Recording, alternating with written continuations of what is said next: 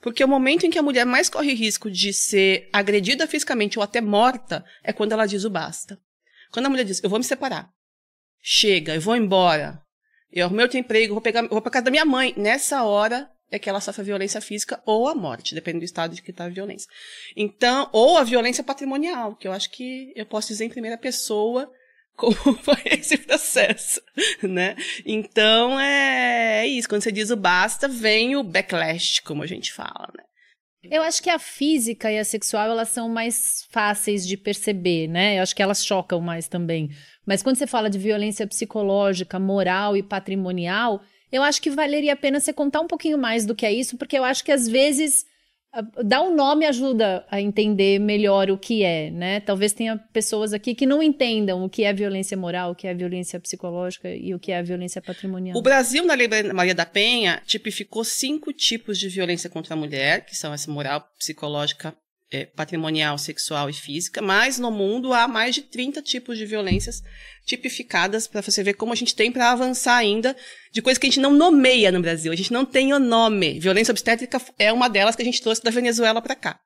Uh, mas falando das três violências não físicas, né? A moral é quando a gente nomeia a pessoa de maneira pejorativa, visando deixá-la insegura, por exemplo. Então, você é burra, você não presta para nada, você sem mim não vai sobreviver.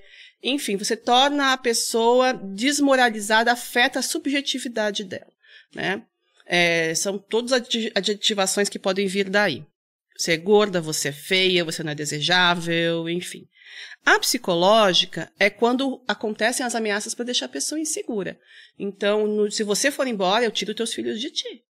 Você nunca mais vai vê-los. Você vai ficar na rua da amargura. Eu não vou te pagar pensão jamais. Eu perco tudo, mas não vou te dar um tostão. Ou eu vou até o final do mundo para te matar. Enfim, quando você cria um estado de tensão, de medo, de ameaça é, na relação, Acontece muito nos relacionamentos que são agressivos a, a pessoa andar pisando em a mulher andar pisando em ovos.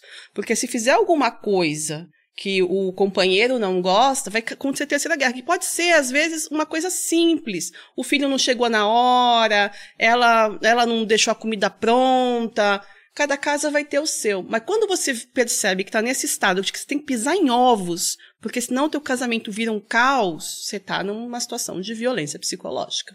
Você não pode ser você mesma, relaxar e falar, ó, oh, isso aqui tá legal, isso aqui não tá legal. Ih, aconteceu. Se, se isso desencadeia uma guerra, é uma, há uma violência psicológica aí.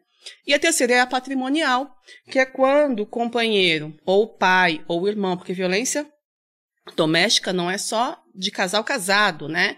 Mas também de namorado, ex-namorado, pai, filho. É, quando a gente pensa numa relação íntima, doméstica, familiar. Uh, e a patrimonial, então, ela é quando a pessoa destrói bens, some com bens, impede acesso a recursos que são da mulher, é, nega dinheiro que é do casal, para poder controlá-la. Então, acontece bastante também, às vezes, do companheiro ter dinheiro, mas deixar essa mulher sempre com muito pouco dinheiro, sem acesso a cartão, sem acesso a nada, para que ela não tenha margem de fazer um curso, dela comprar uma coisa diferente, dela de repente ter dinheiro pegar um ônibus para visitar uma irmã e conversar com ela e contar o que está acontecendo.